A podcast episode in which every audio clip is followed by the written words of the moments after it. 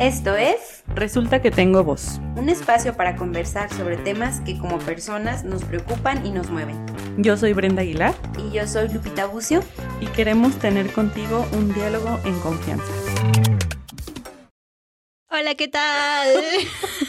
Te gané.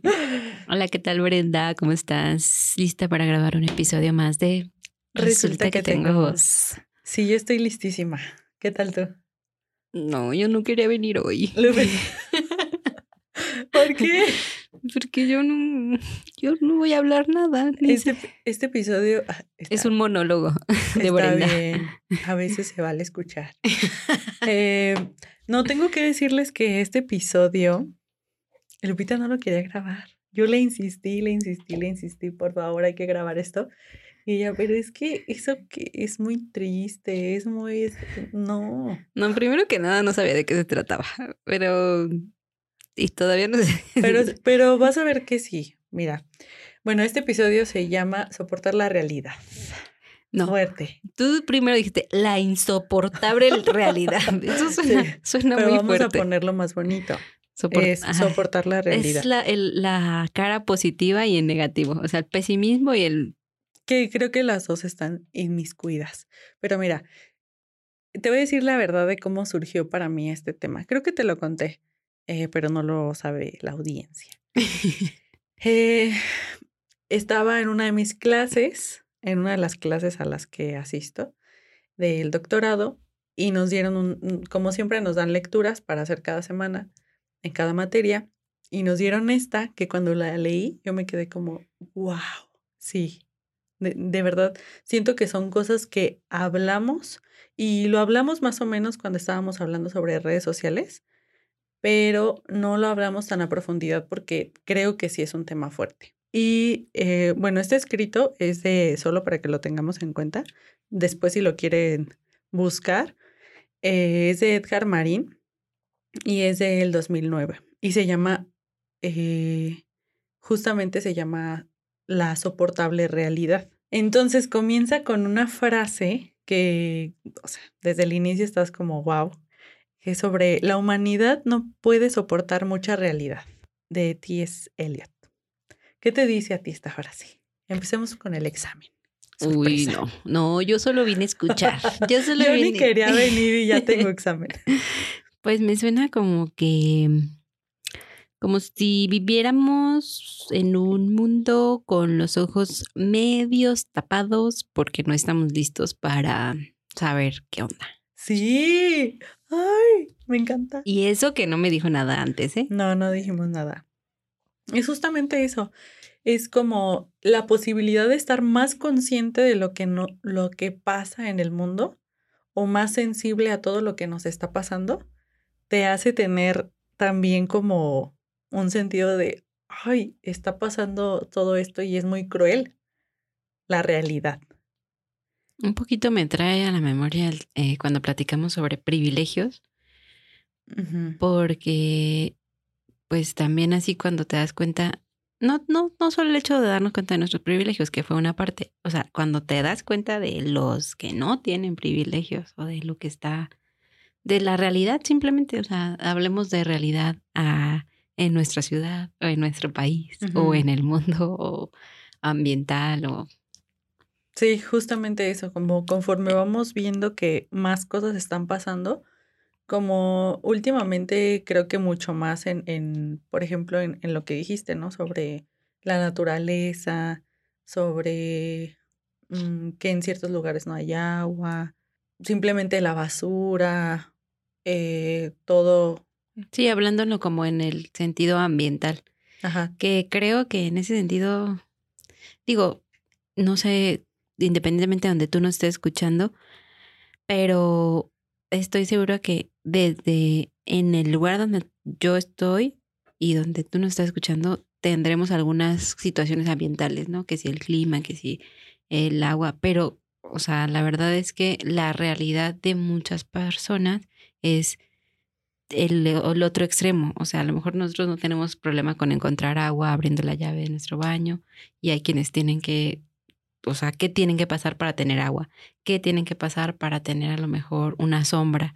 ¿Qué tienen que pasar para o cómo adaptarse a los cambios del clima, ¿no? Y creo que si nos fuéramos así en cada área de la vida, encontraríamos algo. O sea, así en, en lo político, así en, en lo laboral. La inseguridad. La inseguridad. La violencia. Sí, o sea, en cualquier área podría haber, incluso en cosas emocionales que a mí me ha pasado, esto ya es muy personal, o sea, ya en este episodio ya nos estamos poniendo, pero me ha pasado, por ejemplo, que llega un punto donde, bueno, esto tiene mucho contexto, pero voy a decir el, el resultado. El resultado es que en alguna ocasión me puse a pensar, ¿qué va a pasar cuando muera mi papá? Y para mí fue como, wow, no. Y llegué a un punto donde dije, no quiero tener hijos o hijas, porque el dolor que yo pueda llegar a sentir, que ni siquiera conozco, pero que no quiero conocer, tal vez lo pueda llegar a sentir mi hijo o mi hija, ¿no? Yo quiero saber el contexto de cómo llegaste a esa pregunta. sí. Sí, sí, quieres saber. No, ya, porque ya, ya sé por qué. Pero nunca me pregunté eso. Nunca me pregunté eso, pero pues de todos modos, o sea, es que sí, la, la humanidad no está preparada para toda la realidad que tenemos, pero sí vivimos cierta realidad. O sea, nos toca tu parte, ¿no? De realidad. Pero creo que es como lo que tú dices a veces de no veo noticias trágicas porque me da, me da shock. Mm, la cosa es que el hecho de que no las veas no significa que no pasen. Pero también muchas cosas que van a pasar, muchas veces no te cuestionaste qué sentirías con eso. O sea, por ejemplo, yo nunca, la verdad nunca me cuestioné qué iba a pasar o qué iba a sentir si mi papá no estaba un día y el día que pasó, o sea, creo que lo que hubiera podido sentir, pensar, imaginar que iba, ajá, no, no, llegaba, o sea, no, no sé si, no se parecía a lo que realmente sentí, ¿no? Entonces, creo que de, de esto y en todas las áreas que podemos pensar cuál es la realidad más cruda, mm, podemos imaginar, no la deducir, pero de todos modos creo que está bien difícil entender la realidad más cruda si no es tu realidad. O sea, creo que eso es como algo que a lo mejor aunque no estamos preparados para, para la realidad porque no es nuestra realidad. O sea, sí, yo lo separaría en dos. Una es las cosas que sí están cercanas a nosotras, que fácilmente podríamos encontrar simplemente si alguien nos pide una moneda en la calle, si googleamos lo que A lo mejor con algo de empatía, ¿no? O sea, las cosas que con algo de empatía podrías... Y habrá otras cosas que tienes razón, o sea, no hay forma de saberlo hasta estar ahí, pero tampoco queremos preguntárnoslo, porque llegar a, a siquiera hacer esa pregunta de qué voy a sentir yo cuando suceda esto, nos hace tocar un punto que puede ser muy doloroso, ¿no? ¿Qué, ¿O qué puede pasar si un día nos quedamos sin agua? Ajá, o qué puede pasar si un día nos quedamos sin esto, algún recurso natural. Ajá, y que sí, sí está muy enfocado el privilegio, como lo dijiste, pero también hay situaciones que pues no hay forma de saberlo, ¿no? O sea, hasta, y que están muy cercanas incluso en el privilegio que puedes estar teniendo en el que vives, ¿no? Ya se está rompiendo la burbuja. Sí, o por ejemplo cosas como de desastres naturales. Ahora lo que está, acabamos de pasar con el COVID, o sea, Exacto, una pandemia, un desastre natural, un terremoto, un algo que no va a respetar nada, ¿qué va a pasar? Sí. Y esto pues muy relacionado a lo que puede pasar externo, que es más fuerte que pues que todo, ¿no? Pero, pero sí, sí, sí entiendo eso como de hay cosas que son muy inmediatas de realidades que podríamos ser más empáticos y a otras cosas que a lo mejor veamos muy lejano, pero también creo que podríamos ser más empáticos, como lo platicábamos en ese, en ese episodio también, ¿no? O sea, como a lo mejor no el dejar de usar este popote va a cambiar el mundo, pero sí que otras cosas hacemos para que puedan suceder cambios tangibles o, o evidentes o así, ¿no? Sí, y justo como la realidad puede ser muy cruel, el tocar esos temas como tan fuertes y difíciles, pero que están ahí, pues eh, este autor nos dice, hay formas en las que podemos encontrar ciertos consuelos, ¿no? Eh, esto que decías y que yo comenté sobre redes sociales en términos de que yo no veo noticias y cosas así, pues está más enfocado a la negación, ¿no? O sea, yo elijo la negación.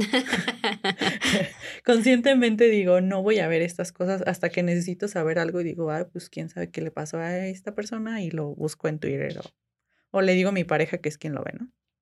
Pero también hay otras formas como de encontrar consuelo que generalmente es pues, la religión. Eh, ¿Quieres que nos enfoquemos en Pero consuelo, de una en una? consuelo, sí, de una por una. Pero consuelo en el sentido de la religión te puede hacer sentir que eso no está pasando o como, O que te protege. a ver, dame un ejemplo. Pues, ay, es que juramos nunca hablar de esto. Juramos nunca hablar de religión, política y fútbol. sí, sí, de hecho sí. Eh, en cuanto a religión, por ejemplo, el pensar que si tú, y esto estoy hablando como en términos muy generales, pero pensar que si tú haces bien, eventualmente llegarás a, ya sea la vida eterna, el cielo, Mm, lo que sea, ¿no? Reencarnar o lo que sea, lo que se haga en esa religión. Tu ¿no? creencia. Ajá. Entonces, sí, la verdad es que la religión pues también ha imposibilitado que la gente puede ser autónoma y consciente y pueda ser independiente, ¿no? Pero también tenemos que reconocer que nos ha protegido de la realidad, que nos ha ayudado a como un colchoncito donde caes cuando las cosas están y yo no me considero la persona más religiosa, pero sí sé que cuando las cosas andan mal, sí, sí, me, sí puedo apoyarme ahí, ¿no? En eso. En decir, bueno, seguramente habrá. Y más allá de religión, sobre la fe, ¿no? O sea, que hay algo o hay alguien, no sé, alguna forma de que alguien me esté protegiendo más allá de lo que yo veo. Como si me estuviera defendiendo de mi realidad en ese momento. Exacto, o sea, como sí. me está amortiguando este dolor, esta partida, este duelo, esta carencia, esta dificultad.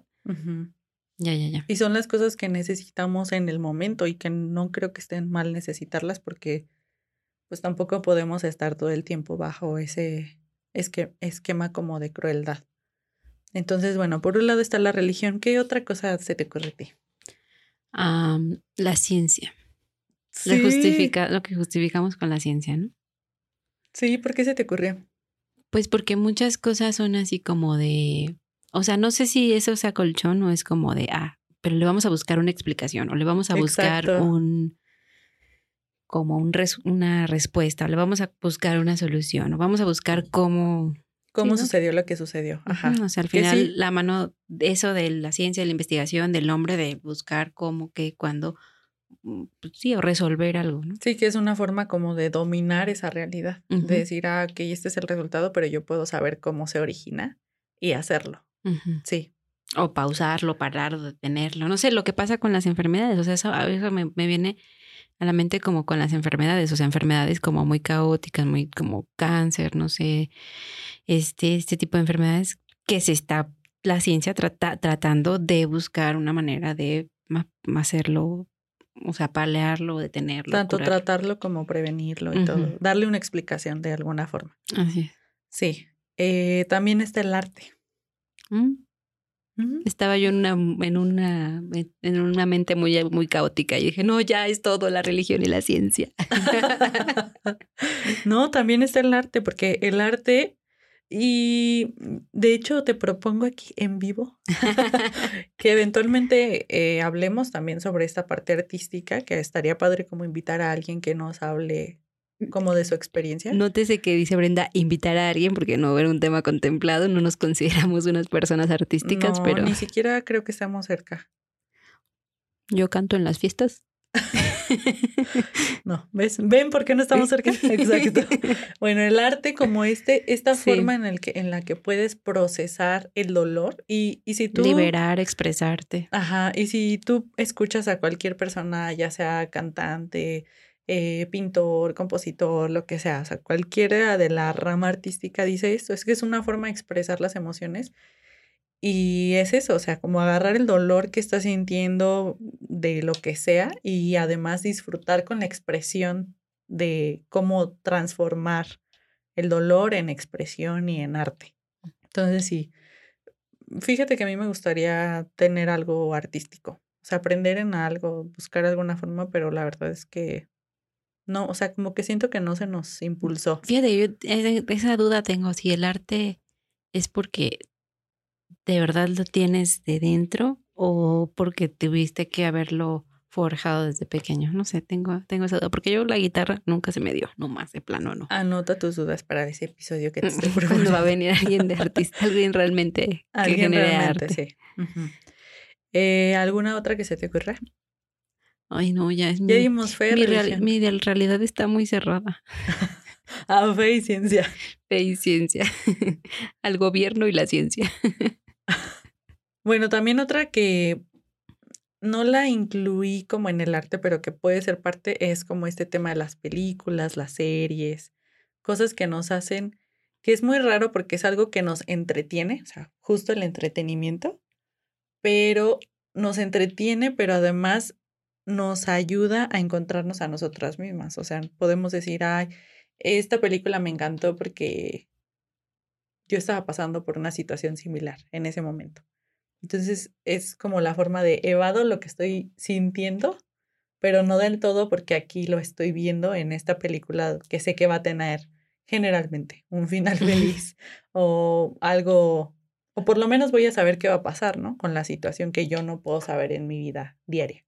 Como la novela que ves todos los días. Que te Sí, estás como- peleando con tus hijos o con tu esposo o con la familia en tu casa, pero ves la novela donde también se están peleando, pero, Pero pero, el pare- guapo es el, o bueno, el galán es el que al final llega y conquista a la Se chica. casa con, ajá, y de blanco y así. Ujú. Sí, sí, como ese tipo de cosas, pero también, bueno, sí, sí, a lo mejor antes eran las novelas con por lo menos nuestra abuelita, pero ahora pues ya está todas las plataformas Ahora ya lo tienes ahí a la cercanía de un clic. al alcance.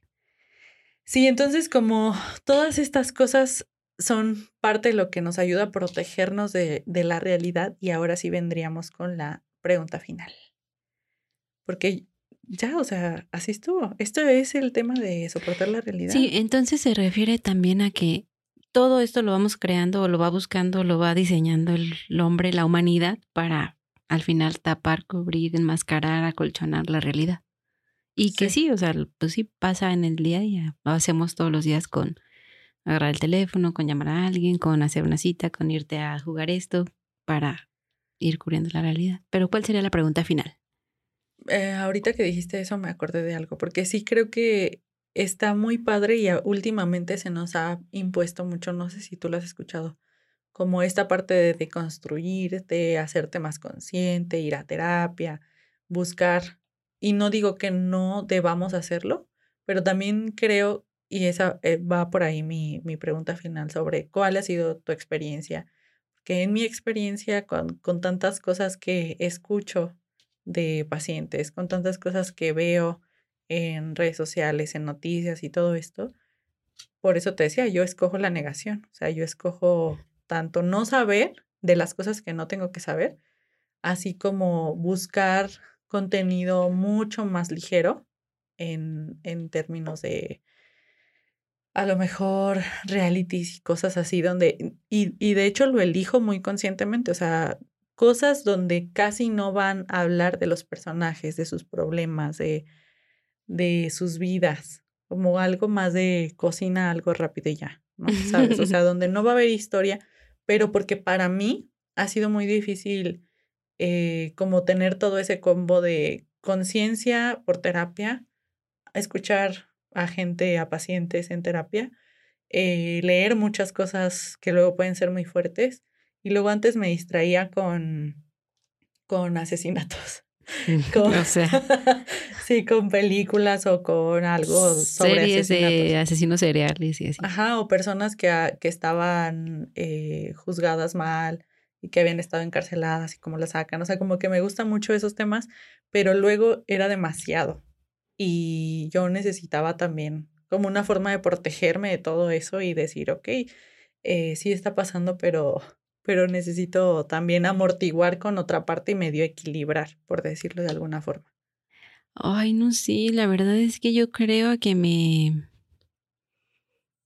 O sea, yo creo que lo he amortiguado con estar haciendo cosas siempre. O sea, porque tampoco nunca he sido de... No porque evite las noticias o así, pero nunca he sido como de estar viendo buscando, siguiendo qué está pasando en el mundo, lo cual creo que debo corregir. Pero, pero como estar ocupada siempre en cosas como en lo inmediato. Creo que eso ha sido mi manera de mucho tiempo, la mucho tiempo fue la religión por medio de un grupo de la iglesia, eh, pero después como la escuela, o sea, diría la ciencia, ¿no? Estar ocupada en la ciencia y luego a lo mejor estar, creo que el estar haciendo, haciendo, haciendo, haciendo cosas eh, ha sido como mi manera de escaparme, aunque en general siento que nunca he sido tan indiferente a, a o sea, sí es como que, que, que sé que hay una realidad muy cruel, pero que el sentirme lejos de ella, o sea, que está en África, que está en Ucrania. en Ucrania, en otras partes del mundo, me hace como, ah, pero no está aquí tan cerca, pero no pasa nada. O sea, como que esa, esa realidad se me hace difícil identificarme, hacerme empática con. Eh, ah, ya. O sea, la sabes, pero dices, no está aquí cerquita. Ajá, o sea, como que se me hace complicado el saber cómo ser parte de, no, no sabría cómo ser parte de esa realidad. Y por otro lado, en algún momento de mi vida, pues era como parte de una, de alguna otra realidad más cruel, por ejemplo, que me gustaba ir a orfanatos, me gustaba ir a asilos de ancianos, me gustaba. Pero luego, luego creo que en mi hoy sí es, sí es más lo que acabas de decir tú, como las películas, la música, las redes sociales, es como mi colchón para ahorita estar en una única realidad, como más cercana y no darme cuenta o bueno, pues sí, un poquito silenciar. Eh, por elección también, por negación creo, por negación. El, yo elijo, por ejemplo, no ver noticias. El tiempo de, creo que eso fue después de que empezó la pandemia, porque pues desde el primer año de pandemia era todo como relacionado a números, muertes, todo. Entonces creo que después de ahí fue como elijo no. ¿No tan conscientemente? ¿O no, creo que conscientemente. Ah, ok creo que muy relacionado a que sí no estamos listos para tanta realidad. Y sí, creo que ahora, pues sí, películas, series, ah, a lo mejor leer, cositas así que, que pueda hacer, pero muchas cosas también inconscientes, o sea, como de no, no me doy cuenta que es para evitar algo. Como lo de ser productiva. Y como lo de ser productiva, y sí. Sí, es que eso me encantó como lo dijiste, porque creo que está justo esa otra vez, esa línea delgada entre me cego por mi privilegio o porque no me pasa a mí, no pasa aquí cerca, porque no tengo por qué ser empática con eso.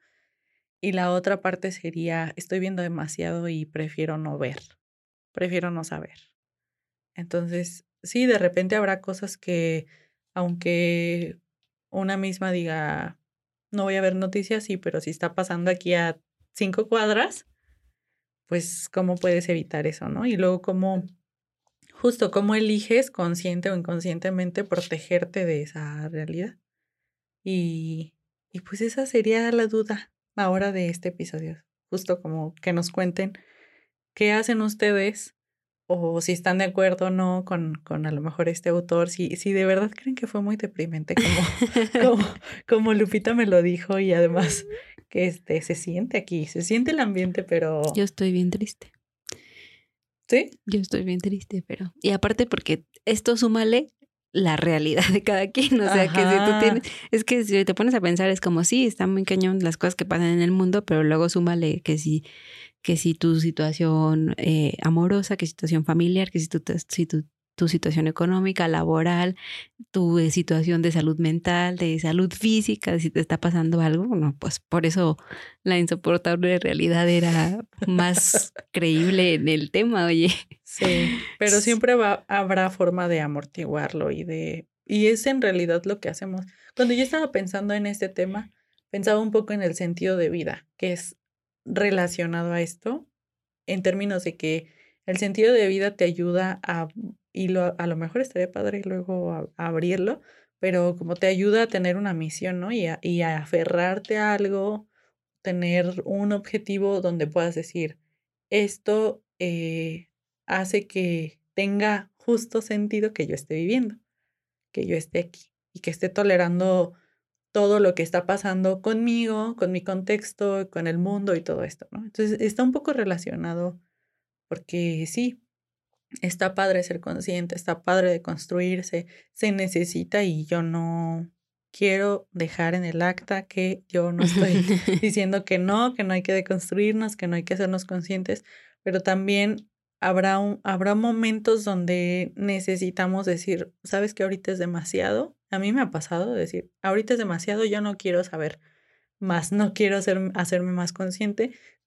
Más adelante, cuando tenga más fuerza, cuando tenga más posibilidades, cuando me sienta mejor, voy a hacer esto, ¿no?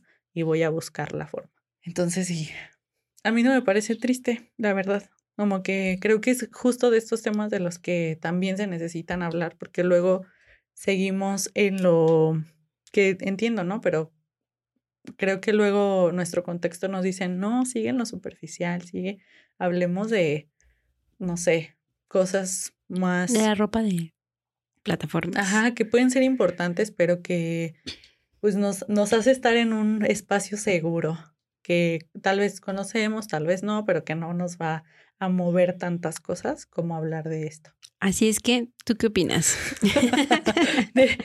déjanos saber si eres Team Brenda. vayamos a lo profundo de vez en cuando. O Team Lupita. Hay que ser felices y ya. no, Me encantó. Sí, nos definimos así, la verdad. Muy bien. Bueno, pues por ahora sería todo en el episodio de hoy. Escúchanos en el siguiente. Recuerda que estamos cada lunes. Si te gustó este u otro episodio, compártelo y nos vemos en la próxima. Nos escuchamos. Adiós. Gracias por escucharnos. Si te gustó este podcast, ayúdanos a compartirlo y síguenos en nuestras redes sociales. Nos encantará leer tus comentarios. Hasta pronto.